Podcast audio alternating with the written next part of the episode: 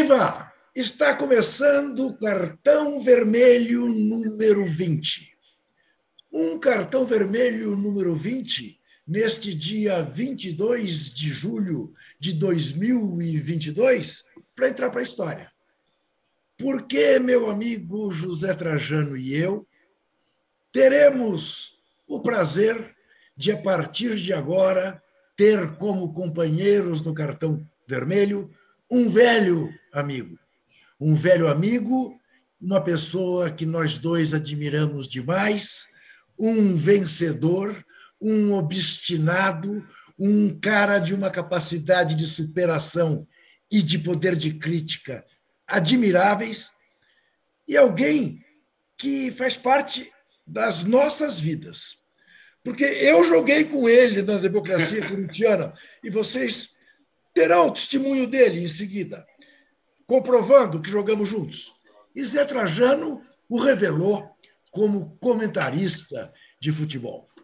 Eu estou abrindo as nossas cortinas, estendendo o tapete vermelho para Walter Casagrande Júnior.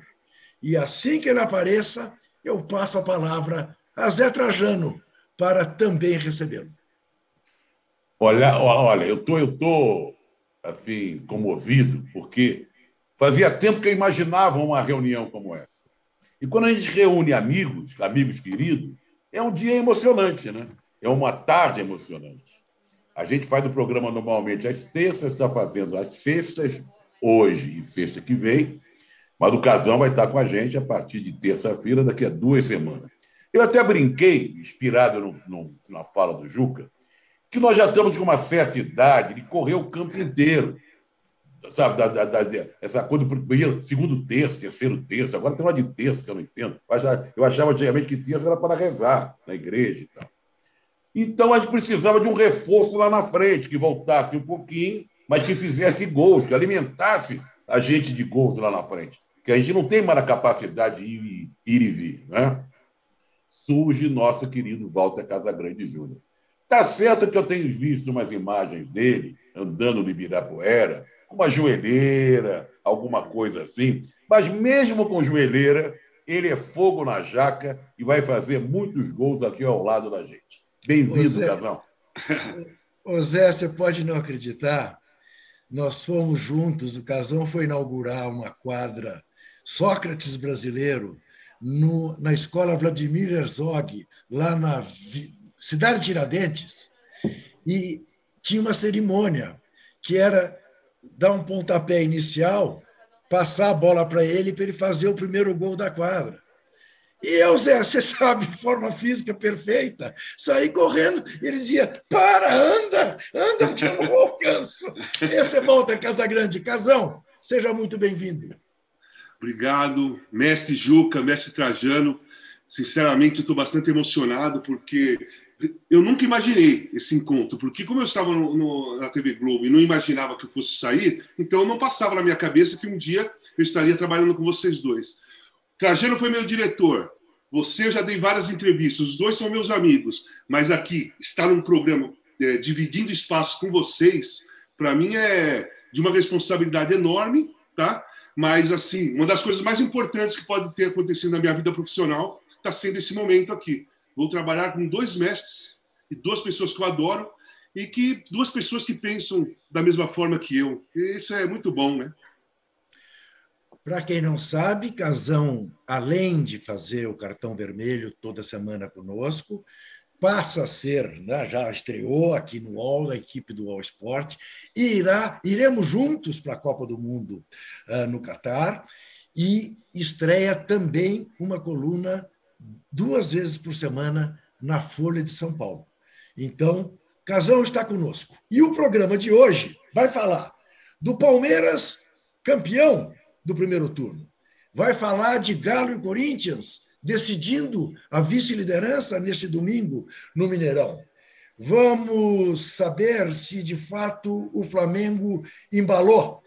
E o São Paulo, campeão de empates, é também o campeão da perseverança, da capacidade de superação, pelo que tem mostrado nos últimos três jogos. Na área de cultura, por exemplo, nós vamos falar de um filme em homenagem ao Casão. Fui ver ontem à tarde. Coisa de vagabundo. Fui ver ontem na, na, na, na matinê o filme Elvis, porque o Casão é um especialista neste assunto. Temos uma enquete, como sempre. Tínhamos outra. Você é a favor da Liga de Clubes, sim ou não? Estava 78 a 22 a favor da Liga de Clubes. Só que houve a demissão do turco Mohamed no Atlético Mineiro. A enquete mudou. O Galo acertou ao demitir o turco Mohamed? Sim ou não? E não se esqueça, evidentemente, de apertar aí o joinha e nos dar o like. Começo, portanto, em homenagem ao mais jovem, com Casa Grande. Casão, de 2006 para cá, 16 campeonatos brasileiros, 11 vezes o campeão do turno foi o campeão geral. Você acredita que Palmeiras manterá essa história ou será o sexto a não conseguir ganhar o campeonato, apesar de ter vencido o primeiro turno? Olha, Juca, é o seguinte: eu acho que o Palmeiras é o melhor time da América do Sul. Não só pelos dois títulos da Libertadores, porque tem um elenco muito forte e, para mim, o melhor treinador nesse momento aqui. Então, eu acho o Palmeiras, para mim, é o grande favorito. Eu acho que tem grande possibilidade de ser campeão mesmo, mas não tem nada a ver por dele ter sido campeão simbólico do primeiro turno. Tem a ver, sim, pela organização do clube, pelo elenco que tem e pelo excelente treinador Abel, o Abel Ferreira. Ele é ótimo taticamente, ele consegue controlar uh, o grupo muito bem. Você vê que ele não é um ditador, mas também ele toma posições quando é necessário que ele vê que um ou outro jogador está descambando para algum lado. Ele vai lá e toma uma posição. Então eu acho que ele tem o controle né, do grupo todo, técnico, tático e também emocional, do lado psicológico. Eu não vejo o Palmeiras em algum momento, uma dificuldade de três, quatro jogos, ou perder três, quatro jogos seguidos, entendeu? Eu não vejo, não consigo imaginar dessa maneira. Eu vejo de uma outra forma. Então, eu acho que o Palmeiras vai conseguir se manter é, como líder e vai ser o campeão. Ô Zé, eu não sei se você viu ontem o jogo do Palmeiras contra o América. Você já tinha visto um atacante, não é que ele tenha perdido o gol, Juninho, salvar o gol, evitar o gol de empate do time dele? Ô, ô Juca, você sabe é. que eu venho de longe, né? Eu venho Sim. de longe. Como diria um engenheiro que foi governador do, de dois estados diferentes aqui no nosso país. Eu, eu já vi de tudo no futebol. Eu, você e o Casal já vimos de tudo.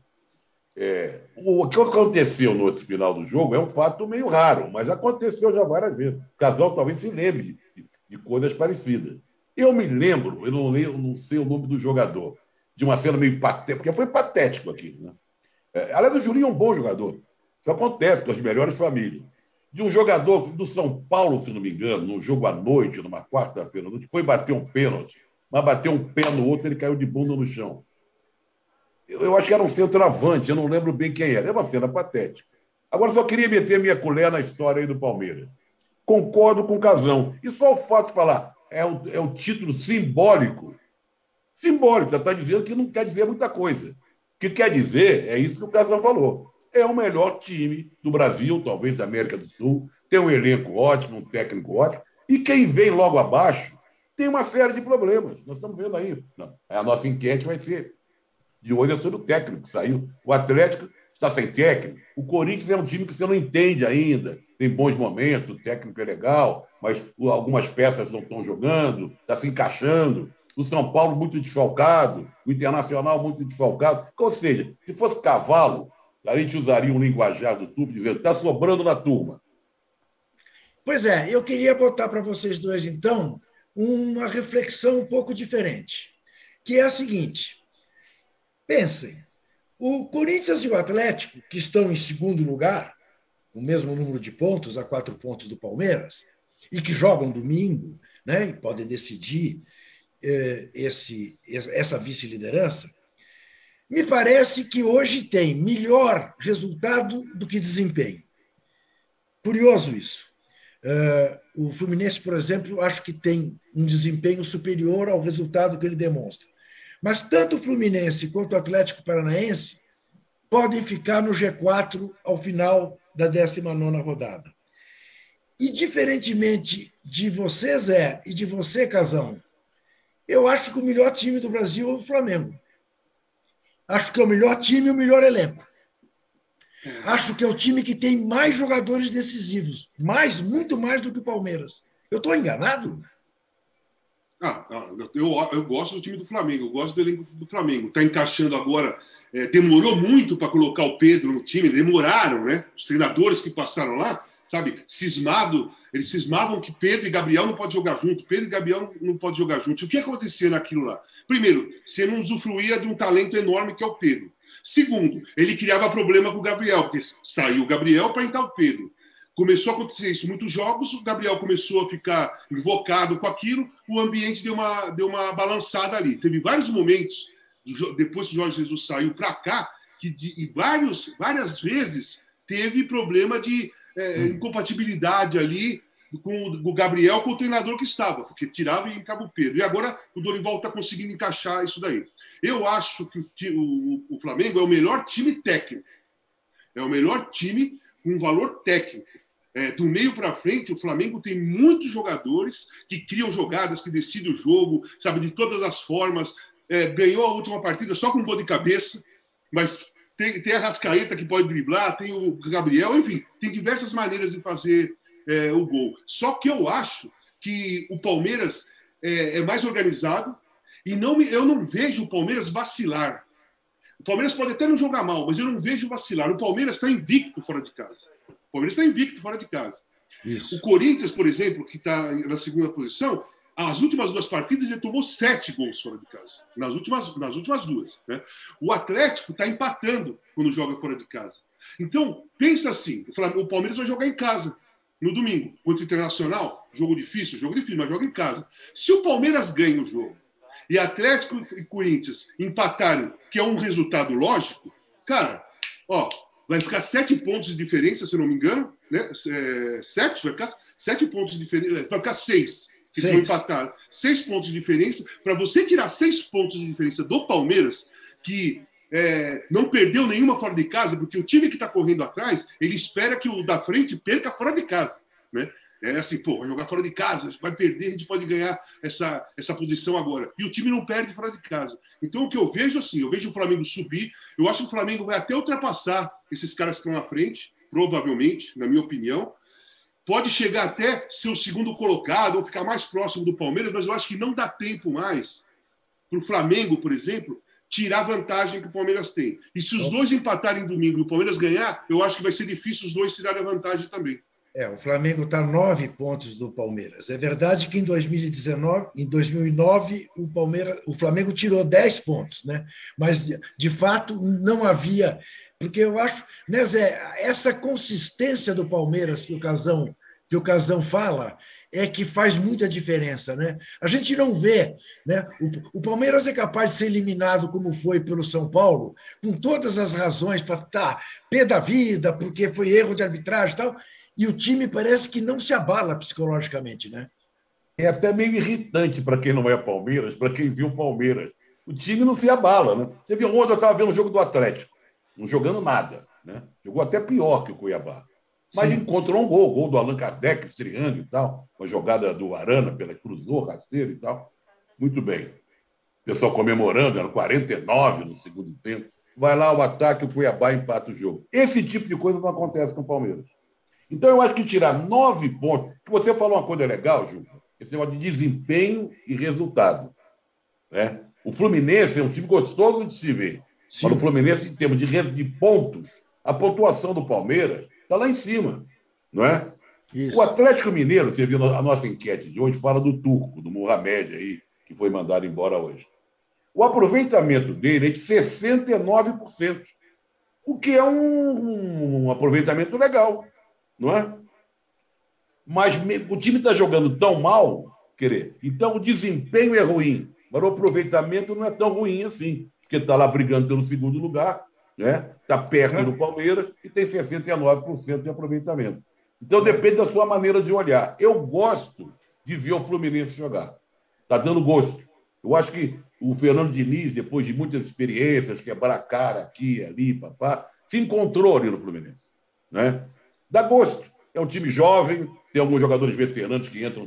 O William Bigode entrou, fez o gol da vitória, mas o Felipe Melo é reserva, o Fábio está bem no gol. Mas a garotada que manda ali. Tem um, tem um volante, que eu acho que o André, que é algo que, muito importante. Aliás, que nós temos de volante legal hoje em dia, queria até que o Casal falasse depois, o João Gomes, o Danilo, o André, o próprio Alan do, do, do Atlético, nós estamos muito bem servidos ali. Mas então, eu, vejo, eu entendo você falar essa provocação, de certa forma, falar, e o Flamengo não é melhor, sei lá o quê. Eu acho tudo isso. Tem elenco, tem time, tem torcida, tem Maracanã, sei lá o quê. Mas tirar nove pontos num time que se mantém ali com uma grande regularidade é muito difícil. Ocasão, quanta saudade o torcedor do Palmeiras vai ter do Gustavo Scarpa depois que ele for embora em dezembro? Então, só o primeiro é o seguinte: o Campeonato Brasileiro quem ganha é o time mais regular, não é o time melhor. Nem sempre é o time melhor. Nem sempre é aquele mais técnico, nem sempre é aquele que joga mais bonito, é aquele que se mantém numa regularidade por mais tempo no campeonato. E é o, caso do Palmeiras. É o, caso, do Palmeiras. Então é isso. O, ah, assim, o Palmeiras vai sentir muita falta do Scarpa. O Scarpa está numa fase muito boa há um bom tempo. Tanto que, há um tempo atrás, ele era reserva, entrava de vez em quando, às vezes ala esquerda, né? às vezes ponta esquerda, entrava. De... Ele virou titular, ele virou titular de um tempo para cá, um titular é, importante para o time do pro, Abel. Ele, tá, ele sai do banco, entra e faz o gol da vitória. Então, ele bate escanteio, ele tem a batida de bola parada, ele tem o cruzamento, ele tem a, a experiência dele, é um jogador muito inteligente. Principalmente isso uma inteligência futebolística acima da média do jogador de futebol. Esse, é. eu, eu, destaco muito isso no Scarpa, a inteligência futebolística dele. Então, foi, é, eu acho que o Palmeiras errou e não, sei lá, se esforçar mais para ficar com, com o Scarpa. Vai perder o Scarpa. Provavelmente, logo, logo, perde o Danilo também. O Danilo tem mercado na Europa em todo lugar principalmente na Inglaterra. É um grande jogador, é o melhor volante que nós temos, na minha opinião, o melhor volante que joga aqui no Brasil, e assim, o melhor volante brasileiro, porque ele é jovem e já tem essa bola toda e vai evoluir. O, o Trajano falou dos volantes, né? Eu gosto do Alan também, o, o Gomes também, o João Gomes, né? O André também, mas eu acho que o Danilo, o Danilo faz mais coisas. O Danilo é um volante que faz mais coisas. Eu vou dar um exemplo. Corinthians e Palmeiras, tá? As duas vezes, colocaram o Danilo em cima do Renato Augusto. O Renato Augusto não pegou na bola, o Danilo fez um gol e sofreu um pênalti. Isso foi no Paulista, né? Foi no Paulista. É verdade.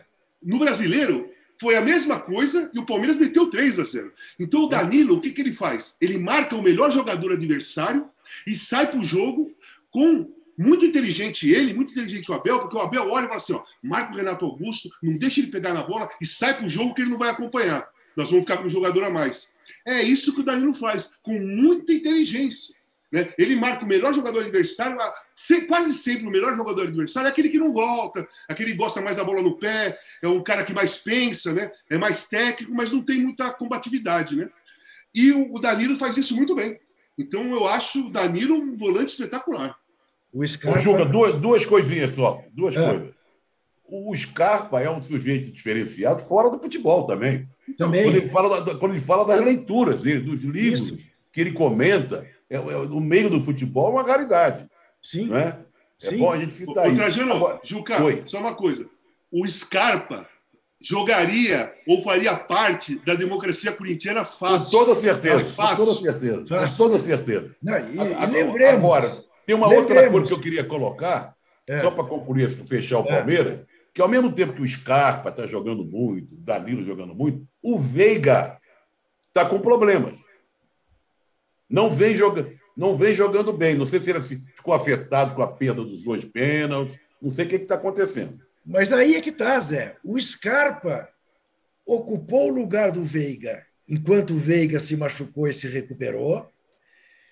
O palmeirense não sentiu falta, o time não sentiu falta do Veiga e o Veiga ainda não está com o ritmo que tinha antes de se machucar. Né? E aí o Scarpa entra e desequilibra. Ele mudou o jogo ontem. Além do golaço que fez, ele mudou o jogo né? completamente. Agora, Zé, eu tenho uma outra questão para você, que eu sei que acompanha de perto, por causa do Pedro, seu filho, o tricolor do Murumbi. Ô Zé, ô Zé, vamos falar, vamos falar a verdade a, a, capacidade de superação que o São Paulo tem mostrado nesses últimos três jogos é de tirar o chapéu. For jogar com o Atlético Mineiro no, lá no Mineirão, esfacelado, saiu de lá com empate. Pegou o Fluminense, jogando uma, uma beleza de futebol, todo esfacelado também, empatou no Murumbi. E o que ele fez contra o Internacional, ainda esfacelado, goleirinho novo, coitado, nervoso, errou três vezes. São Paulo ficou três vezes atrás do marcador e saiu do Beira Rio com 3 a 3 Tá bom, está numa posição intermediária na tabela, não é o que o São Paulo não queria. Mas eu, que gosto de ver time que rale, eu tô, eu tô comovido com o São Paulo. Olha, eu, eu, você citou o Pedro, meu filho, né, São Paulino Roxo, eu converso muito com ele, né, sobre o São Paulo. Quando você é torcedor roxo, assim, acha tudo ou muito bom ou muito ruim, depende. Sim. Ele já naquela fase de achar tudo muito bom, levando-se em conta os desfalques, a entrada de gente jovem e tal. E mostra também, cá entre nós, um bom trabalho do Rogério, né? Eu acho que o Rogério, que andou aí perambulando, teve no Flamengo, no, no Cruzeiro, no, no Fortaleza duas vezes, eu acho que agora e renovou o contrato. Agora vai, talvez ele seja o Ferguson do futebol brasileiro, tudo leva a crer. Eu acho que ele vai ficar no São Paulo uns 30 anos. Né? Mas ele está fazendo um bom trabalho porque ele está botando em campo o que ele tem. E a maior parte do time está no departamento médico. Teve um problema com o goleirinho, né? Eu acho que o São Paulo devia ter se preparado mais para ter um goleiro. Saiu o Volpe, foi para o México e tal. Aí ficou o Jandrei o time do porte do São Paulo. Mesma coisa acontece com o Corinthians, com a saída do Ivan. Eu acho que esses times têm que se preparar para ter um goleiro altura, não altura, mas um bom reserva para o titular, né? principalmente no caso do Corinthians. Sai o Cássio, a coisa fica preocupante. Mas eu, eu, é, dá gosto de ver a moçada, dá gosto né? de ver uns meninos jogando bem. É... Agora, o São Paulo está distante do título. Né? Ah, sim. Distante do título. São Paulo ele vai, vai ficar, ele vai ficar por né? ali.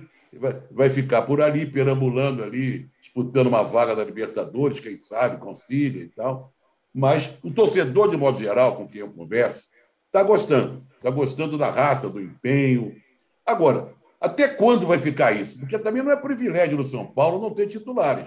O dia jogou contra o Internacional, o Internacional também estava todo desfalcado. Né? O Corinthians, cheio de desfalque, agora alguns jogadores estão voltando. Está todo mundo assim. É, leva vantagem quem está em uma competição só. Quem está em três, é, é duro, é duro. Olha aqui, nossa enquete está dando 55% acham que o Galo acertou, 45% acham que não. Muito baseado, certamente, nessa, nessa, nesse aproveitamento do Galo de quase 70% né, é, no Campeonato Brasileiro. Mas, o Casão, o Zé citou o Cássio. É, o Cássio, o Cássio machucar é difícil.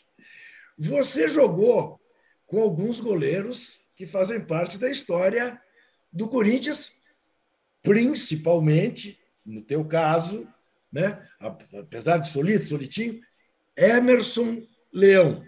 Sim. É, o Cássio, nós, acho que está todo mundo de acordo, é o maior goleiro da história do Corinthians. Dez títulos, ninguém tem tantos títulos como ele, ninguém foi tão importante como ele na Libertadores, depois do Mundial e tal. Agora, tecnicamente, Casão, tecnicamente, como é que você compara o Cássio ao Leão, ao Carlos? Bom, o Gilmar você não viu. Então não Ronaldo, e ao Ronaldo, né? É, o Ronaldo eu acho que não dá nem para o começo com o Cássio. Mas tem uma grande parte da torcida que gosta. Sim, que isso. É que até outro dia era o goleiro com o maior número de jogos do Corinthians. Como é que você vê essa situação dos goleiros do Corinthians do passado e o Cássio? Então, é, por exemplo, eu, não, eu, falo de 70 para cá, tá? tá. Eu, eu, sempre eu não gosto de dar exemplo daqueles que eu não vi. Eu gostava muito do Ado. O Ado teve uma fase maravilhosa até 71, 72. Depois ele se perdeu, mas o Ado era um grande goleiro. Seria até titular depois da Copa de 70, porque ele era o reserva do Félix, imediato na Copa, na Copa de 70. Seria o titular quando o Félix saía. Se perdeu aí na, na não sei no, como foi e perdeu a, a condição técnica. Mas eu gosto muito dele. Eu acho o Cássio muito próximo do Leão, como característica, como jeito de goleiro. O, o, dois goleiros que são pesados? O, o, Leão era um goleiro pesado, o Cássio também é um goleiro pesado. Tem as dificuldades de sair no alto na bola, o Leão também tinha essa dificuldade, mas cara a cara, pênalti, é, é, o, o, atacante vindo na direção com a bola dominada. Cara, o Cássio ele não se mexe. O Cássio ele não faz aquilo que a grande maioria do goleiro faz. É se jogar no pé do cara, o cara dribla e sofre o pênalti, o dribla o goleiro faz o gol. Com o Diego Souza foi isso. Diego Souza carregou desde o meio-campo. O Cássio só foi um pouco mais para frente para tirar o, o, ângulo dele e ficou esperando ele fazer. O Cássio ficou esperando o Diego Souza decidir o que jogada ele ia fazer. Isso, isso acaba, acaba com o atacante. O atacante, o, o atacante quer que o goleiro tome a iniciativa. Porque aí o goleiro E já, e já aconteceu várias vezes com você isso? Você diante do goleiro tipo Cássio, assim, fechando o gol? Então, mas na, na época, por exemplo, o, Leão era um goleiro desse tipo. O Raul Plasma era um goleiro desse tipo. O Fidjol era um goleiro desse tipo. Né? E tinha, e, a, a, mesmo sendo grandes goleiros, tinha goleiro que tomava iniciativa. O, o Valdir Pérez, fantástico goleiro, mas ele tomava iniciativa. Então, quando toma iniciativa, é mais simples do atacante fazer o gol é mais fácil para fazer o gol, porque você, o goleiro toma iniciativa ele deixa um lado ou outro livre. E se o atacante for um cara que, tá, que olha para o gol, ele bate onde o goleiro não está. Então eu classifico o Cássio na, linha, na linhagem do Emerson Leão. Linhagem de Emerson Leão. O Emerson Leão ficou um ano só no Corinthians e já estava veterano. Se o Leão ficasse 10 anos no Corinthians, como está o Cássio, o Leão seria o maior goleiro da história do Corinthians. Porque, para mim, o Leão é o maior goleiro da história do futebol brasileiro, de 70 para cá, daqueles que eu vi. Sabe, daqueles que eu. Eu joguei com o cara, eu vi o cara treinar. Eu joguei com ele dentro do campo. Ele tinha, ele tinha aquelas manias dele, errava e sempre olhava alguém para responsabilizar, mas lá na democracia nós demos uma enquadrada nele num jogo, ele não levantou mais o braço, não abriu mais o braço. Na semifinal contra o Palmeiras, eh, em 83, e nós pegamos um trânsito do caramba ali na, na, na, na descida para o Morumbi, nós, nós íamos chegar atrasado e ia perder para o WO. A gente se trocou dentro do, dentro do ônibus e descemos de chuteira, tudo para o campo, entramos direto no campo. Nós não aquecemos. Os primeiros 20 minutos, quem salvou o jogo foi o Leão. O Leão pegou muito em 20 minutos. Aí o time aqueceu e o Magrão, com aquela genialidade dele, resolveu a, resolveu a parada ali naquela jogada com o Márcio. Né? Então eu, eu coloco o Cássio na linhagem do Leão. Mas eu acho o Cássio o maior goleiro da história do Corinthians, porque 10 anos, vários títulos, e o Leão jogou um ano só, ganhou um título. Mas, assim, é a mesma linhagem, tá? Para mim é a mesma linhagem ali.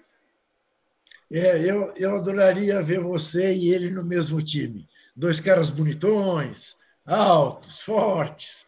Ia ser uma delícia. De ocasião matando e o Cássio defendendo. Realmente é uma figura. Esse cara é uma figura do maior respeito. Olha aqui, não esqueça de dar o seu joinha.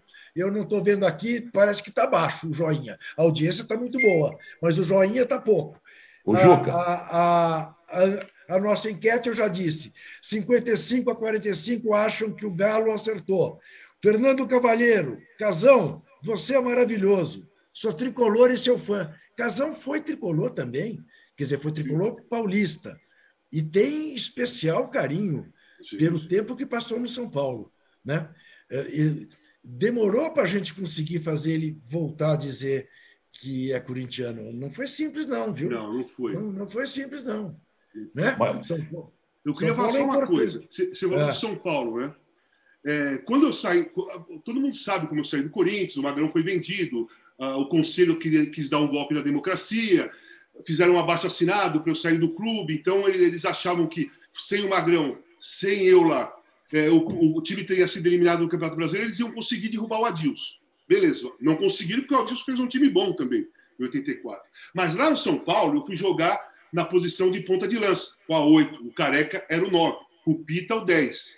E a minha passagem no São Paulo foi maravilhosa. Só que o Corinthians não tinha estipulado o passe. Naquela época, um clube emprestava e tinha que estipular o passe, porque aí o outro time queria contratar, só depositava a grana na federação e ia embora. Como não, como não estipulou o passe, o Corinthians pediu muito, não deu para ir para São Paulo. Mas, para mim, ah, eu comecei a ser mais respeitado quando eu fui para São Paulo, joguei em outro time sem ser o Corinthians, né? numa outra posição, e fui bem. Voltei para o Corinthians para jogar na mesma posição, porque o Adilson contratou o Serginho Chulapa, e eu fui convocado para a seleção brasileira naquela posição, pelo Evaristo. Os dois centroavantes eram Reinaldo e Careca. Eu fui, eu fui convocado como ponta de lança. Tanto que eu joguei todas as partidas daquela fase do, do, do, Evaristo como ponta de lança. Então, eu, além do respeito da consideração que eu tenho pelo São Paulo, o São Paulo mudou a minha vida profissional. O São Paulo me deu respeito. Né? A minha passagem pelo São Paulo me deu respeito. As pessoas começaram a olhar para mim e falar: pô, esse cara é bom jogador, por causa que eu passei pelo São Paulo. É isso mesmo. Olha aqui, isso aqui, isso aqui é para agradar o ego do Zé Trajano. Não, mas eu queria, eu queria voltar à história do goleiro, porque eu queria. O que o Casagrande falou me emocionou, porque me fez lembrar Castilho. E o Castilho era exato, foi o maior goleiro que eu vi na minha vida, era exatamente isso, como ele descreveu. Ele, ele, ele sabe, ele fez, a gente tinha uma expressão que se usava no futebol, fechar o gol. Ele, ele ficava ali esperando, sabe? E eu adorava o Castilho. Eu fui Fluminense por causa do Castilho. E eu estou falando isso porque o Fluminense fez 120 anos ontem. Então, eu te aproveito o gancho para parabenizar a torcida tricolor. Então, lembrando sempre que Carlos Castilho amputou um dedo para não perder um Fla-Flu, ele não poderia jogar com o dedo fraturado. Preferiu perder o dedo para poder jogar e tinha como apelido, né, Zé? Leiteria, porque além do mais, ele tinha muita sorte. E eu não sei porque que leiteria e sorte tem uma coisa a ver com a outra. Não, eu sei, eu sei de uma, de uma possibilidade. É que na Loteria Federal teve um leiteiro, o cara que trabalhava numa leiteria, ganhou ah. um bilhete, o um bilhete premiado. Você entendeu? Era um leiteiro.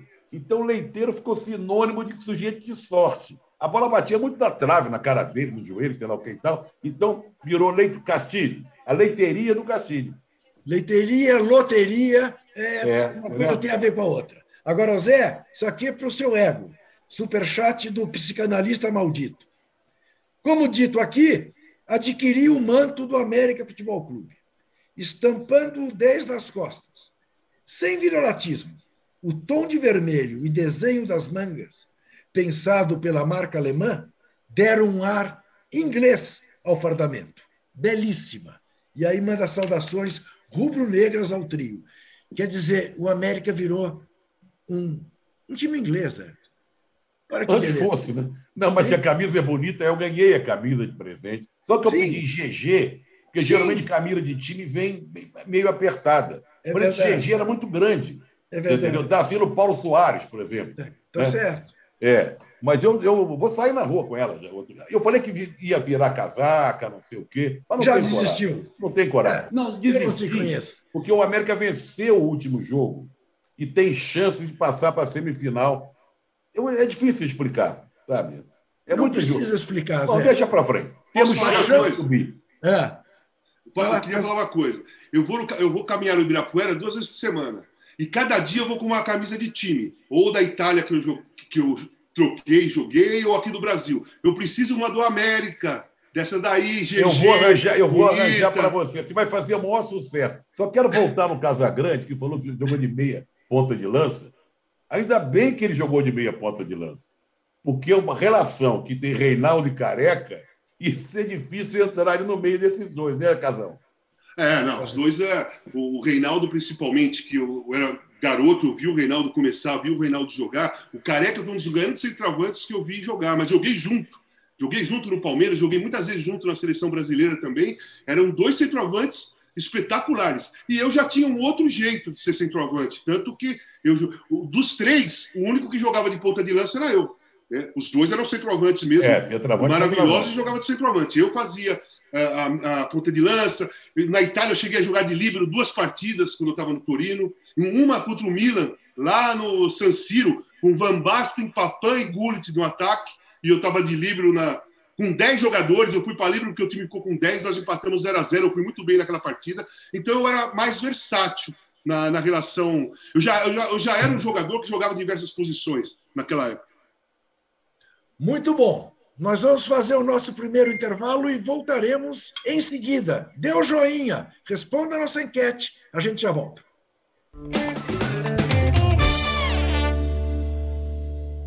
Eu chegava da escola, por exemplo, e ele estava sempre no sofá da, da salinha, a gente chamava a saleta, que ficava entre a cozinha e o quarto dele, e os nossos quartos, tocando violão. O violão era uma extensão do braço do meu pai, porque ele passava o tempo inteiro com o violão no, no colo, no braço, tocando. Mesmo conversando, ele estava conversando aqui, mas estava dedilhando, tocando alguma coisa. Ele é assim até hoje. Você fazia um silêncio em casa, você ouvia o violão dele. Chegava em casa, eu ouvia aquele violão tocando, me dava um. Ai, cheguei em casa. A música tá no DNA da, da família Gil, porque tá no DNA do Gil.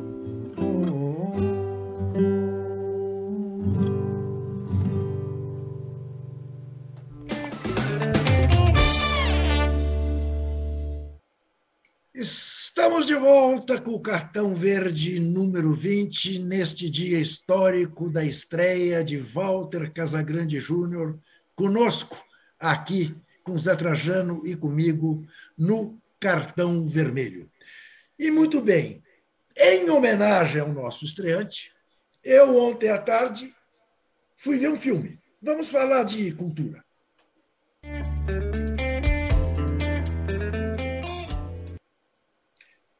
Eu fui ver o filme de um dos primeiros ídolos da minha vida, eu confesso, Elvis Presley.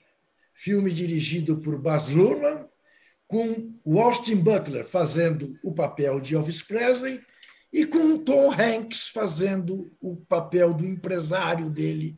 Absolutamente fabuloso.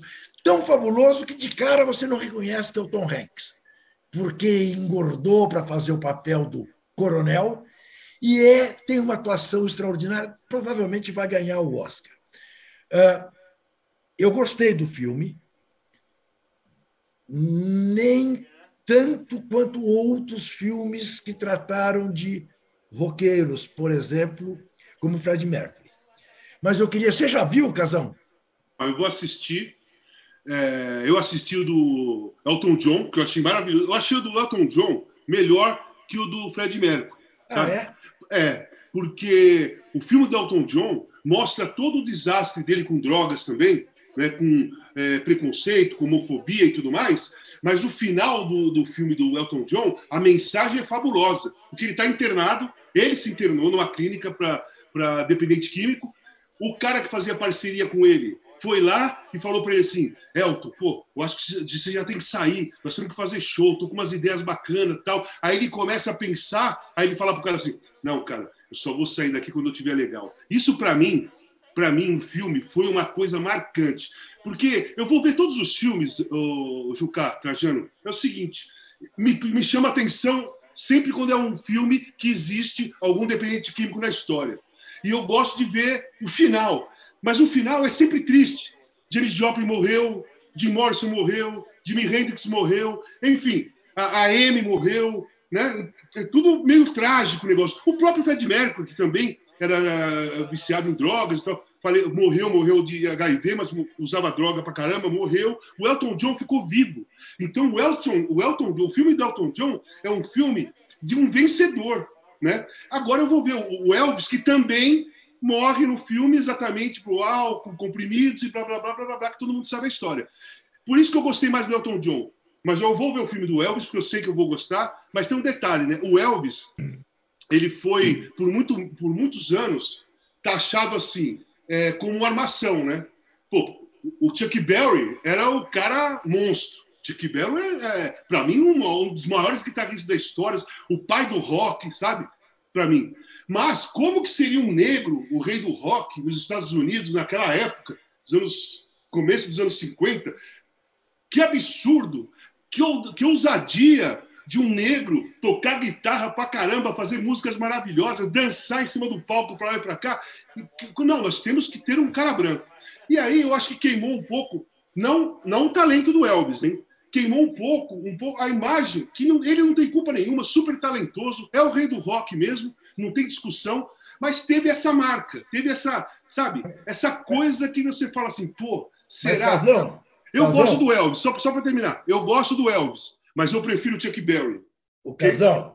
É, e você tinha o Little Richard também. Você tinha o Também. Little Richard Tinha ali o no- Jerry Lee Lewis, que- mas era Isso. branco. Agora, deixa eu lhe dizer uma coisa, eu sem dar spoiler. Você vai sair do cinema convencido de que o Elvis Presley era negro. Ah, Porque sim. toda a influência, Dele é toda a negro. influência, e isso fica claro no final do filme, vem da música negra, dos gospels e tudo mais. Juca, deixa eu falar uma coisa para você. Os grandes guitarristas né, do, do rock and roll, a grande maioria, se não forem, se não forem todos, todos tiveram a escola negra americana. Sim, todos tiveram, todos vieram daquela linhagem do blues, lá de Robert Johnson, nos, dos anos 30, que foi o primeiro cara que fez o blues, que é o filme da encruzilhada, né? A história é que ele não, ele não tocava nada, ele era ruim. É. Aí ele sumiu uns meses lá, um bom tempo, aí voltou tocando pra caramba. Tem a, o- a história, né? Que ele fez um pacto com o diabo. Essa é a história do Robert Johnson. Mas ele foi o primeiro cara, primeiro cara que puxou todos os outros. Keith Richard, o Keith Richard dos Rolling Stones, ele é totalmente negro na Sem guitarra. dúvida. Ele pega a guitarra, você olha para ele, para quem entende de música e tal, você olha para ele e você vê o, o Keith Richard negro. É isso mesmo. Agora, Ô, Zé. eu queria aproveitar, o Juca, aproveitar o Fala. casal que nós estamos vendo, que ele falasse para a gente o que, que tem atrás dele. Já que nós estamos falando de rock, ele tem uns quadros aí, todos de rock, se não me engano. Rita Lee, Foto. Ó, o, mais, Ó, o, mais, o mais louco aqui, esse aqui que eu estou apontando, Peter Townshend, do Doidão. The Who. Eu tenho ali, dá para ver, né? Rita Lee lá embaixo, tem B.B. King ali em cima, Janis Joplin aqui, Beatles, Eric Clapton, Raul Seixas, um disco do David Bowie e ali uma orquestra só de guitarrista de heavy metal com instrumentos de música clássica. Casão, Muito legal. Casão em 1983, fez o gol Rita Lee no Morumbi. 82, 90, 82. 82. Isso. 82. Fez o gol Rita Lee no Morumbi, com Osmar Santos narrando o gol e pondo em BG no fundo, a- ela cantando. Olha, é Ela estava na cabine. ela estava na cabine da rádio, sim, eu estava junto. Então, o lance foi que eu, eu entrei no campo, o Isso. Faustão, que era repórter, veio falar comigo, colocou Sim. o fone, o Osmar começou a falar comigo, "Ó, tá aqui a Rita Lee do meu lado, casão. Ah, a Rita falou um negócio assim. Osmar, eu vou fazer o gol Rita Lee.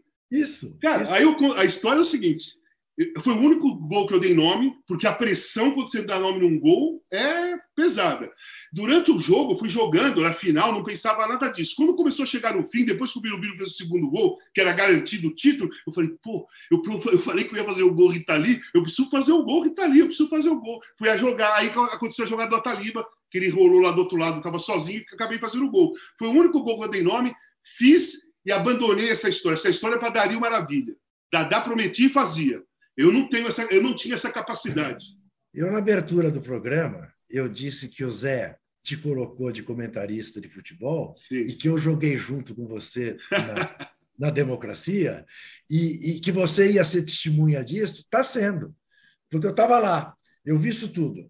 Olha aqui, eu quero falar ainda no rabicho dessa nossa sessão de cultura de um livro que é muito, pode ser muito útil para você que está ouvindo tanta bobagem sobre as urnas eletrônicas, para você que viu o psicopata ir a, a falar com os embaixadores para dizer que as urnas não eram confiáveis e tudo mais. Esse livro que está aí, tudo o que você sempre quis saber sobre a urna eletrônica brasileira, da jornalista Fernanda Soares Andrade, se você der um Google e puser esse título sobre as urnas eletrônicas, você pode fazer o download desse livro gratuito para se informar. E é um livro que houve e é feito em colaboração com simplesmente o Sindicato Nacional dos Servidores Públicos Federais na área de ciência e tecnologia do setor aeroespacial, baseando-se, sobretudo, em depoimentos de servidores do Instituto Nacional de Pesquisas Espaciais, o INPE, e do Instituto de Estudos Avançados e da Justiça Eleitoral. É um livraço. Você tem alguma dúvida sobre a transparência, a eficácia das urnas eletrônicas? Este livro dirime todas elas. Todas elas, eu posso lhe garantir. Portanto, não caia nesse conto de quem aliás, se elegeu por meio das urnas eletrônicas e, e, que agora diz que elas são fraudadas. Quem sabe ele fez alguma coisa ou tentou fazer e ficou frustrado, não se deu bem. Muito bem, hora de botar. Posso, posso indicar um livro também? Rápido? Opa! Só... Beleza. Eu vou na mesma linha. É um livro da Sheila Cristina Santos, um livro novo, que se chama A Luta por Justiça em Tempos de Democracia. Lamarca, Marighella e os crimes sem perdão da ditadura militar. Esse aqui, ó. Ganhei Muito dela. Bom. Muito bom. Qual é a editora, Casão? Editora. Dá uma olhada, vê se você consegue. É Ana Lume? É, na capa, Ana Lume. Ana Lume. Exatamente, editora Ana Lume. Boa. Bom, para não ficar de fora, eu vou, eu vou, eu vou dizer para vocês, né? Vou dar uma, que eu estou lendo Escravidão, né, do Laurentino Gomes. Estou no primeiro volume ainda, que são três volumes. É uma obra necessária, importante. É, que trabalho magnífico do Laurentino Gomes. Escravidão é, são três volumes. Esse é brilhante. Esse é, esse é gênio da raça, doutor Laurentino. Vamos botar os olhos nos tipos.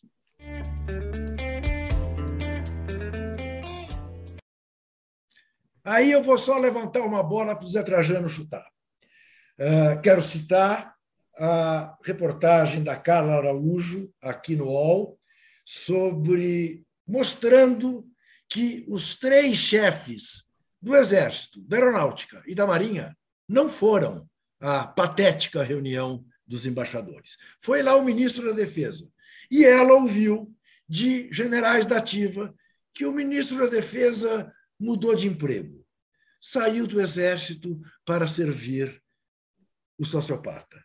E que, portanto, que ninguém se assuste, que as Forças Armadas confiam nas urnas eletrônicas.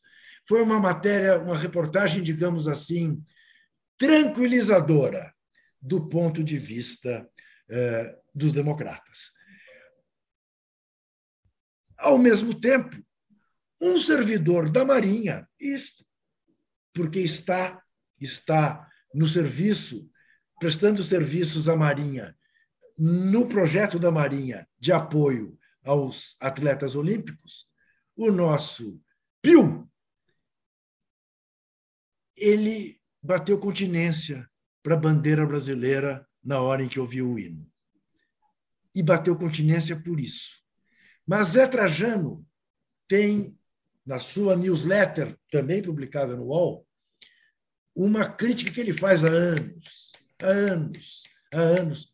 A imprensa, que só falam, que só fala de campeões olímpicos, campeões mundiais, quando eles se transformam em campeões olímpicos, campeões mundiais, mas não respaldam a carreira desses abnegados. Fala, Zé Trajano, bote a boca no trombone.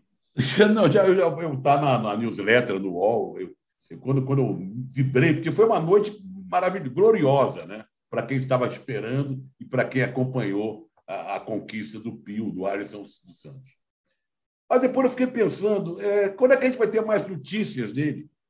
É, agora ele está dando entrevista, está tirando fotos, é motivo de glorificação, sei lá o quê. Mas, de repente, some. Isso tem acontecido, como você falou, com todo... As meninas da natação, dos revezamentos, conseguiram feitos legais. No atletismo, nós temos também gente indo bem, nós temos um jovem time de vôlei feminino, dirigido pelo grande Zé Roberto Guimarães. Né? Nós temos no judô, nós temos todos esses esportes, nós temos atletas abnegados, com bons índices. Né? Não estou nem, nem falando da, da, genial Ana Marcela, que aí é, uma, aí é peixe, não é gente, né? não é possível. Ela ganhar daquele jeito que ela ganha as maratonas aquáticas. E eu reclamei ali desse descaso da imprensa esportiva, que, que fala, ah, tal, enche a bola, depois se esquece, e os canais de esporte ficam reduzidos a poucos programas que tratam dos outros esportes, dos esportes olímpicos, e é uma enxurrada de mesa redonda para cá, mesa redonda para lá. Por isso que eu até ressaltei o Savá Paris, né, do Marcelo Barreto, que tem a participação da Fabi, dois programas da Esporte TV, um, um, um site do Fernando Gavini também, é, olímpico, mas é muito pouco. E também fiz uma crítica à TV Cultura. A TV Cultura pertence à Fundação Padre Anchieta, que é mantida pelo governo do Estado de São Paulo. Não é? Teria obrigação de transmitir os Jogos Abertos do interior de São Paulo, que é o berço de grandes atletas brasileiros. De grandes atletas brasileiros. Não estou falando de Paulo, Hortência, Gustavo Borges. Olha, é uma relação imensa de gente que saiu do interior de São Paulo. Devia estar no regulamento, no estatuto da Fundação Padre Anchieta, uma obrigatoriedade para que a TV Cultura, durante os Jogos Abertos do Interior, transmitisse as finais de determinados esportes, tivesse um jornal diário com notícias e matérias especiais. Os Jogos Abertos do Interior, que está sendo relegado, tá, talvez até acabe um dia, pelo descaso das televisões e principalmente da TV Cultura. E falei mais, que nas concessões que o governo, agora vai ter várias concessões, espero no próximo governo, 2023, acaba a concessão da Record, do SBT e eu acho que da Rede TV, da Globo acaba agora em outubro. Que é ter uma obrigatoriedade, na hora da renovação da concessão, uma exigência para que esses canais de televisão, os canais abertos, tenham uma programação olímpica de X minutos por semana com matérias, com reportagem e também com transmissão de alguns eventos. Sabe? Desse jeito, a gente pode fortalecer o esporte olímpico brasileiro, valorizar o atleta brasileiro, e eles precisam de muito estímulo para renovar patrocínios e para continuar treinando, porque o treinamento dessa gente é brutal, torcida brasileira. É, é muita exigência em cima dessa gente. Então, é, o meu desabafo foi esse muito bom o seu desabafo, lembrando que a equipe feminina de ginástica artística, pela primeira vez, ganhou a medalha do Pan-Americano, superando a equipe americana, e que é isso mesmo. Né? Quer dizer, é, na luta pela audiência, pelos cliques, por, por circulação e tal, acaba prevalecendo sempre a cobertura do futebol né? e se esquece de todos esses abnegados que serão ou não os que um dia farão do Brasil um país poliesportivo. Lembrando sempre que no Brasil a gente tem que olhar para a prática esportiva, para o acesso à prática esportiva, antes de mais nada, como um fator de saúde pública, independentemente de ganhar medalhas ou não. Esporte é saúde pública. Cada dólar investido em acesso à prática esportiva poupa três em saúde pública, o dado não é meu, é da Organização Mundial da Saúde. Vamos fazer mais um intervalo, mas tem. Ah, claro que tem. Tem superchat aqui. Tem. Paulo César Pereira da Silva, corintiano, e Eutímio Júnior, palmeirense, ambos dando as boas-vindas ao casão. A gente já volta.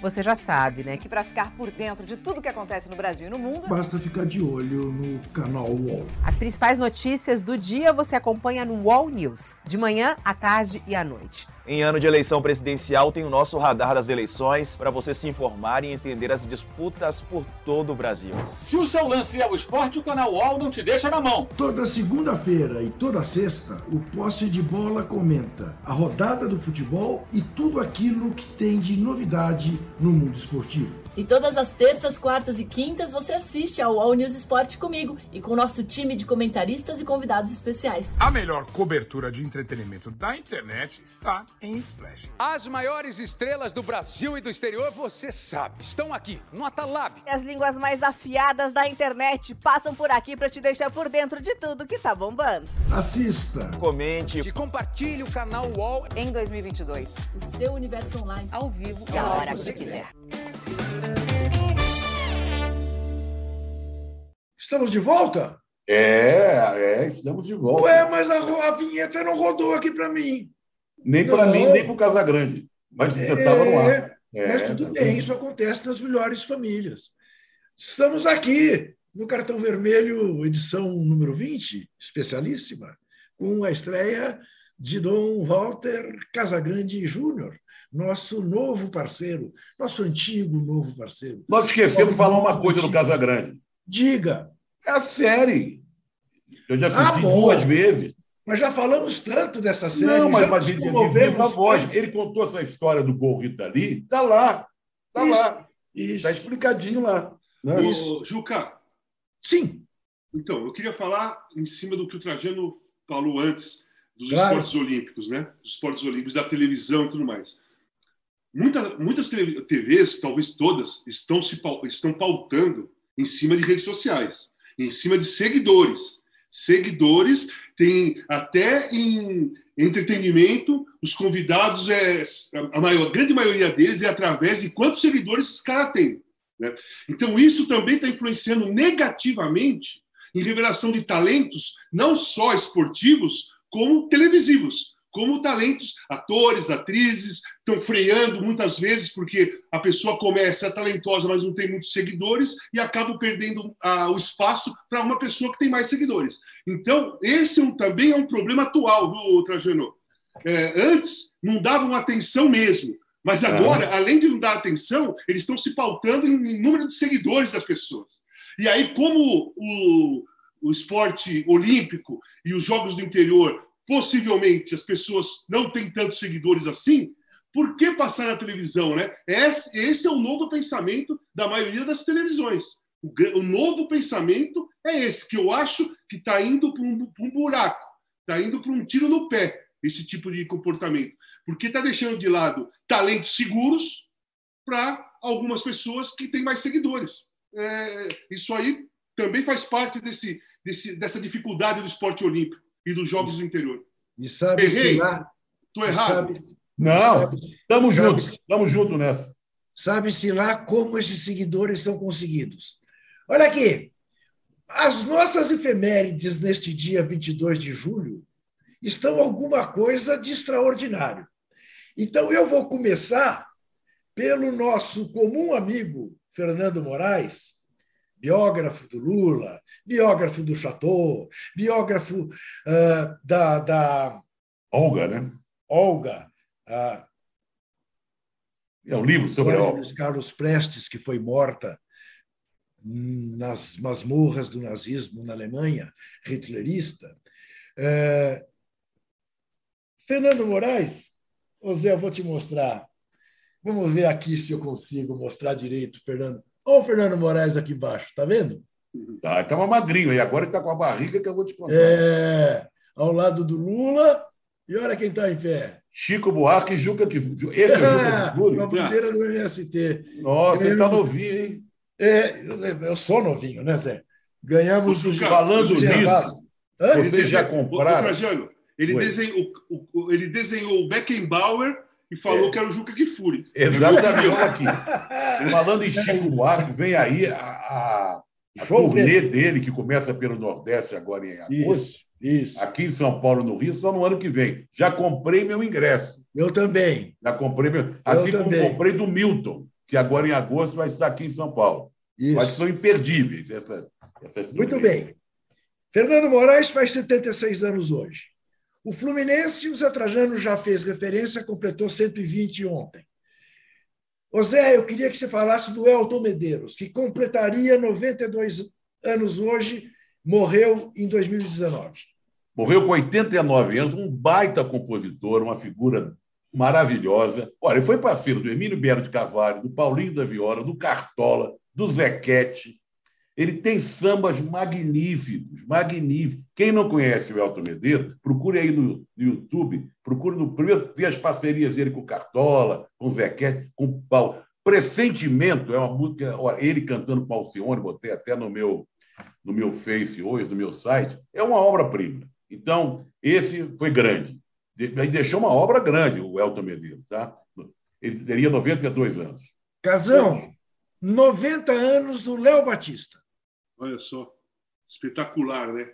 Eu, olha como o, o, o mundo do, o mundo como, como um todo, mas no esporte ele é uma coisa muito estranha. Ele é um mundo que ele fica girando dentro dele mesmo, né? Porque o Léo Batista, eu era pequenininho eu via o Léo Batista, Globo Esporte, gols, gols do Fantástico tal. Depois eu, ele começou a mostrar gols meus no Fantástico. E muitos anos depois eu comecei a trabalhar com o Léo Batista.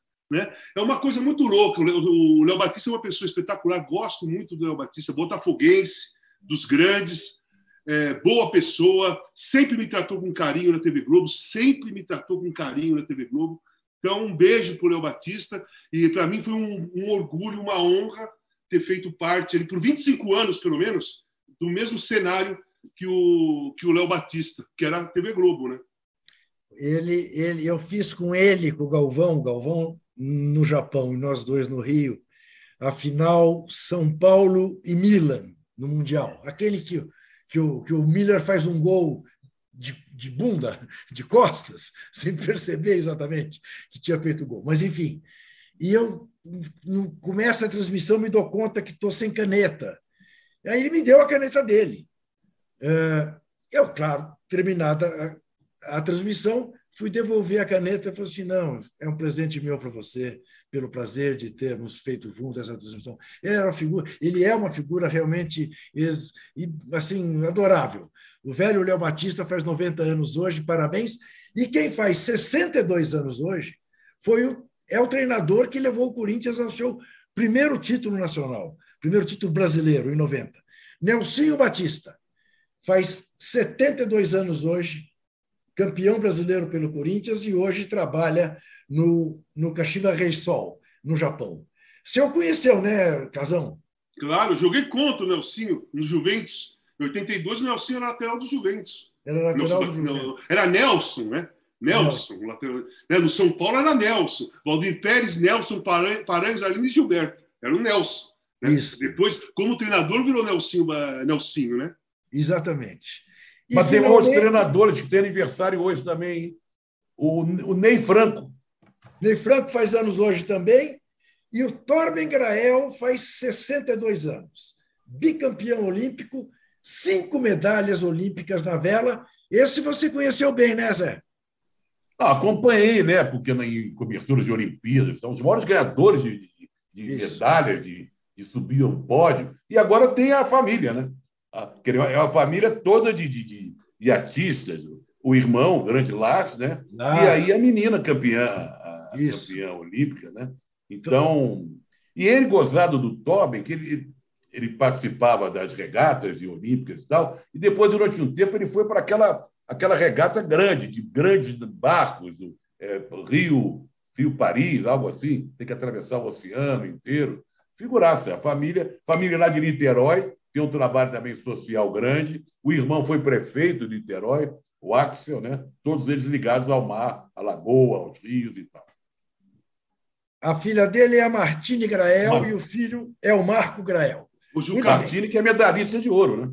Exatamente. Juca, só Oi. uma coisa: se o Gil tem a linhagem musical, como ele falou numa propaganda. A família Grael. A família Grael tem a linhagem olímpica de esportes aquáticos e tudo mais. É a mesma linhagem. E ainda bem que nós temos pessoas desse tipo, né? Que, como Gil, como Grael, como essa turma toda. Aí. Caetano, é pô.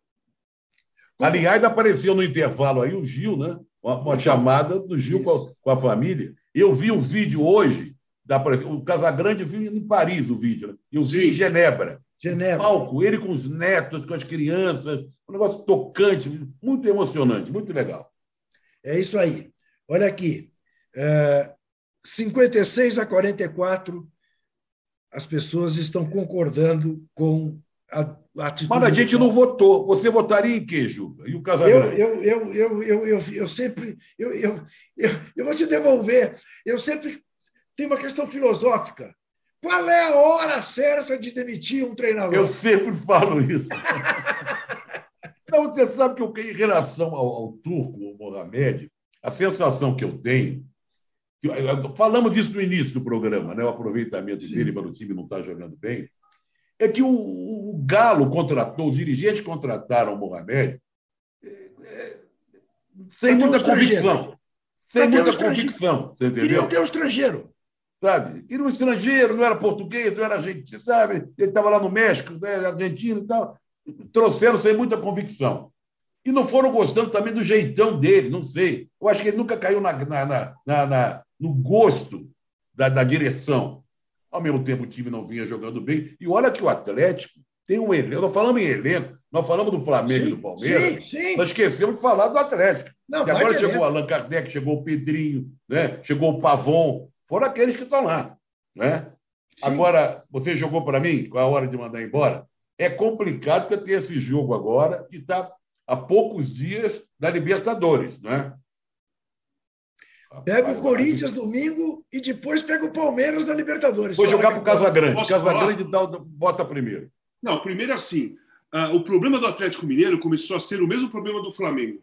Jorge Jesus saiu, começou a arriscar, arriscar, arriscar e não, não ninguém convenceu porque os caras querem né, que o, o treinador que chegue no Flamengo faça o time jogar como jogou em 2019. Mohamed veio na, na, na mesma situação do Cuca. O Cuca fez um trabalho espetacular no ano passado com o Atlético Mineiro. Ele parou, não quis trabalhar esse ano. Aí trouxeram o Mohamed. Aí a cobrança é: pô, o Atlético tem que jogar igual jogava com o Cuca, ou então melhor, porque contrataram os jogadores. E eu acho, na minha opinião, a direção do Atlético fez certo. Eu não gosto de demissão de treinador, mas algumas você tem que concordar. Essa eu concordo, porque o Atlético está empacado, ele não está evoluindo. O Atlético está indo jogando a mesma coisa faz um bom tempo, e quando o time está jogando a mesma coisa faz um bom tempo, no caso do Atlético, a mesma coisa é muito inferior ao elenco que tem, muito inferior ao time que tem, corre risco mesmo de ficar distante do Palmeiras, de ser eliminado da Libertadores, como foi eliminado da, da Copa do Brasil. Então, o medo do, do- da, do- da diretoria é essa. Aí, o momento certo, tem dois lados dessa daí. Tem, Corinthians, tem Atlético e Corinthians domingo, né? A, demissão do Mohamed hoje vai dar uma motivada em alguém que vai chegar ali, ou o, cara do, da base, quem, o- quem o Atlético colocar lá para trabalhar até domingo, vai chegar motivado, os jogadores vão se motivar, porque quando sai um treinador, os jogadores que estão no banco meio que desanimados, eles começam a se animar porque eles podem virar titular. E aqueles que são titulares, eles têm que, eles têm que ficar espertos porque podem perder a posição para quem está embaixo. Então motiva o elenco todo.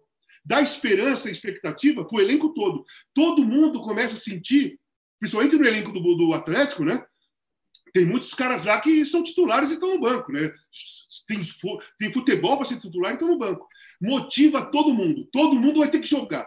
E aí, antes de um jogo contra o Corinthians, eu acho que a atacada foi certa. Vai mexer com o psicológico do time, vai mexer com o emocional, todo mundo vai se motivar por um jogo importante como no domingo. Nesse caso, eu concordo, sabe? Então. Agora eu vou, eu vou encaixar uma pergunta para o Juca. E pegar o Casagrande também. Falam, falam, não sei se ele vai aceitar, que o técnico podia ser o Cuca. E aí? ele voltar. Pois é, bom, eu, eu, eu te confesso que aí eu tenho, eu tenho um problema com o Cuca enquanto ele não pedir desculpa pelo que ele Sim. fez na Suíça. Mas eh, eu não tenho dúvida nenhuma de que eh, ele cairia feito uma luva, mas ele garante que não voltará a trabalhar esse ano. Eh, Eu ouço falar muito em Renato Gaúcho e não em Cuca. Sabe o que eu faria vai dirigir o do time? Você Sabe sabe o que quem eu vai faria? dirigir? É, Eu ligaria para o Cuca e falaria, Cuca, você está afim de voltar? Ah, não, beleza, vou lá e contrato o Renato. tá. É isso. Mas sabe quem vai ser o técnico? Domingo? Não. Lucas Gonçalves. Tá bom. É filho do Chapinha, do Otacílio Gonçalves. Tá muito bem. Não. Olha aqui, se o Casão é a favor da. acha que o Atlético acertou, eu vou lembrar o que eu fazia. Em 85, a equipe de esportes do SBT tinha o Osmar Oliveira narrando, Tele Santana e eu como comentaristas. E às vezes o Osmar me chamava. Agora os comentários do diretor da Placar, Juga Kivuri. Eu dizia, não, não, não, chama o Tele primeiro. Aí o Tele fazia o comentário, então eu concordo plenamente com o Tele. No ano, no ano seguinte, estávamos cobrindo a Copa do Mundo pelo Pool SBT Record. E ao lado da posição nossa estava a Band, com Luciano do Vale e Roberto Rivelino. Mas era do lado mesmo, não tinha cabine. E com muita frequência, o, ou Silvio Luiz ou Osmar de Oliveira me chamavam e o Rivelino estava comentando. Eu dizia: Pera um pouquinho, eu estou ouvindo aqui o Riva. Quando ele acabava de comentar, entendeu? Eu não vou discordar de Walter Casagrande Júnior. Mas... Eu vou concordar mas... também. Eu vou concordar com o Casagrande. Pronto. Muito Agora, bem. você você está dizendo uma coisa é. parecida, só que você ouvia, com o que o Nelson Rodrigues fazia no o Nelson Rodrigues no jogo lá no Maracanã. O Armando ele, Nogueira. Né? Ele não, não via bem de longe. E o que, que, nós, que, que nós estamos vendo agora? Aí o que, que nós achamos do jogo, Armando? fulano. Isso. Né? O que, que nós achamos do jogo? O que, que nós Aí achamos do jogo? É? O Armando descrevia o jogo para ele. Aí eles iam para a mesa redonda Facite e o Nelson discordava do Armando. E o Armando ia ficando bravo, porque não podia dizer que ele não, que ele não via o jogo. Né?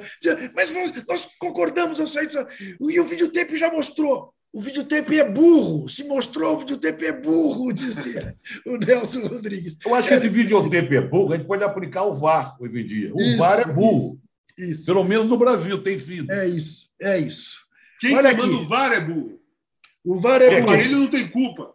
Não, não, o aparelho não teve apanhar daqui a pouco o aparelho. um bater no aparelho. Para a grande audiência que está nos vendo, eu devo dizer que provavelmente os três seremos demitidos tão logo termine esse programa, porque já estouramos quase 15 minutos e ainda nem demos o cartão vermelho, coisa que faremos imediatamente. Ah, posso falar uma coisa? Só uma coisa, vou reclamar, claro. já que está estourando o tempo. Ô, Trajano, o senhor Juca Kifuri, ele colocou na nossa culpa, antes de começar o programa, ele falou assim: hoje o programa não vai terminar no horário porque o, o, o Casão e o Trajano falam muito. Então eu vamos vi, prolongar um pouco mais. Então, assim, tá, agora ele está falando que nós vamos ser demitidos. Tá vendo? É. É um ele cara que, nós temos que tomar cuidado. Ele que é o responsável. Ele é o é responsável, isso. lógico. É isso. Aqui quem está coordenando os trabalhos sou eu, realmente o responsável. Serei o primeiro a ser decapitado. Olha aqui. Antes eu quero contar uma historinha para vocês, antes de dar o cartão vermelho. No domingo, antes, portanto, da patética reunião do sociopata com os embaixadores, ele deu uma entrevista explicando que ele queria que as eleições do Brasil transcorressem com absoluta tranquilidade e que o derrotado telefonasse para o vencedor tão logo terminasse a apuração. Aí um repórter perguntou para ele: o senhor faria isso, fará isso, caso Lula ganhe a eleição? E ele disse: a hipótese não existe. Não há a menor possibilidade disso acontecer. Me desculpe, é Flamengo versus Bangu, com todo respeito ao Bangu. Ganha, Flamengo ganha com o time reserva, claro, ele se achando Flamengo. É, ignorante como ele é, ele desconhece um célebre Flamengo e Bangu em 1966, decidindo o Campeonato Carioca, em que o Almir Pernambuquinho, que jogava no Flamengo, garantiu que não haveria volta olímpica se o Bangu ganhasse. E o Bangu enfiou 3 a 0 no Flamengo. O Bangu de Paulo Borges, Ladeira, Aladinha, era um timaço. 3 a 0 no Flamengo. E o Almir Pernambuquinho cumpriu a promessa dele criou um caso, um charivari, houve um quebra-pau, o jogo não terminou e a Federação Carioca de Futebol, evidentemente, decretou o Bangu campeão. Como fará o Tribunal Superior Eleitoral ao cabo da eleição no Brasil? Declarar, vai declarar o vencedor, né? E o vencedor tomará posse e o golpista voltará para casa ou, eventualmente, irá para Bangu, o presídio. Eu vou dar o cartão vermelho exatamente para quem promoveu aquela reunião com os embaixadores, porque realmente nunca na história do Brasil nós passamos um vexame igual de um presidente da República chamar o mundo inteiro para dizer que o Brasil era uma republiqueta, que o sistema eleitoral brasileiro não presta, sendo que os americanos querem aprender a fazer as eleições como a gente faz aqui com as urnas eletrônicas. E manifestaram isso por meio de sua embaixada, como se manifestaram os trabalhadores da ABIN, o Serviço de Informação do Governo Federal, a Agência Brasileira de Informação. Como se manifestaram 42 procuradores exigindo que o senhor Augusto Aras tome alguma providência. Enfim, é um cartão vermelho para vergonha que este sociopata fez o Brasil passar no exterior. Dito isso, eu, eu queria acrescentar um cartão vermelho aí, antes, já que estourou o tempo. Vamos, falamos muito, né, Casão? Deixa a gente falar é, mais um pouco. A culpa é nossa. Né? Acrescente. Não, eu, eu, eu queria acrescentar um cartão vermelho para quem apoia, e o governador do Rio de Janeiro e o presidente da República apoiam, as chacinas que estão acontecendo no meu estado, lá no estado do Rio de Janeiro. 19 mortes no complexo do Alemão, agora morreu a 19. É uma vergonha e tem gente. E cartão vermelho vai para quem apoia esse tipo de violência policial. Muito bem dado, muito bem lembrado. Nós lembro a vocês todos que o cartão verde, o cartão vermelho, o verde já foi. José Trajano, comigo, Flávio Prado.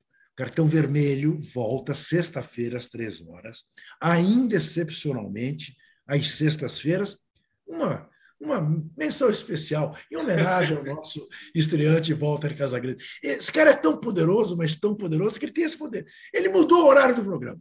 Tá? E o dia, o dia e horário. O dia e horário. Não fiz nada, não, fiz, não, vem, não vem me culpar dessas coisas, não fiz nada. Primeiro pro, ó, o primeiro programa, eu sou culpado de mudar o, o horário e o dia e de falar muito porque o programa estourou. Pô, tudo, tudo eu, né, Casal? Trajano, Trajano, eu preciso do seu apoio, cara. Não, não, estamos juntos. A gente vai derrubar o Juca. Vamos derrubar o Juca no programa. Muito vamos dar um golpe, né? Vamos dar um é, golpe. Vamos dar um golpe. Na próxima sexta-feira, portanto, estaremos aqui de volta às três da tarde. Depois voltaremos ao curso normal. Você vai dar o resultado da enquete? A enquete deu 56 a 44, o Galo acertou. Uh, às 18 horas, tem o All News e o Central Splash. Segunda-feira, 9 horas da manhã, tem o posse de bola, como tem na sexta também.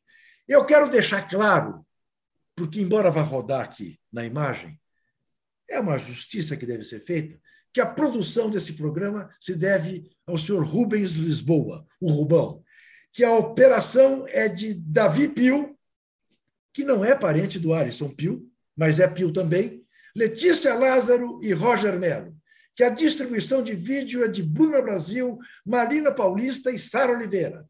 Design e animação, Cristina Corá. Artes, Videomix, Pedro Souza. Direção de arte, Daniel Neri e Gisele Pugan. Coordenação de operações, Danilo Esperandio e Fabrício Venâncio. Edição, Felipe Virgili. Gerente-geral do All Sport, Vinícius Mesquita. Gerente-geral do Dimove, Antoine Morel e diretor de conteúdo do UOL, Murilo Garavello. Na próxima vez, a gente vai tirar todos os chefes. Só vai pôr o pessoal que pega no pesado. Até lá, até sexta. Três valeu, horas Juca. Valeu, Casão. Valeu, valeu, valeu. Valeu, obrigado, Casão. Gente. Obrigado. Obrigado, gente. O cartão vermelho tem a apresentação de Walter Casagrande Júnior, José Trajano e Juca Kifuri, produção de Rubens Lisboa, operação de ao vivo de Letícia Lázaro e Roger Melo, coordenação de Carolina Escobar e Fabrício Venâncio e direção de Felipe Virgili. Antoine Morel é gerente-geral de Move, Vinícius Mesquita é gerente-geral de UOL Sport e Murilo Garavelo, diretor de conteúdo do UOL. Você pode ouvir esse e outros podcasts em uol.com.br podcasts.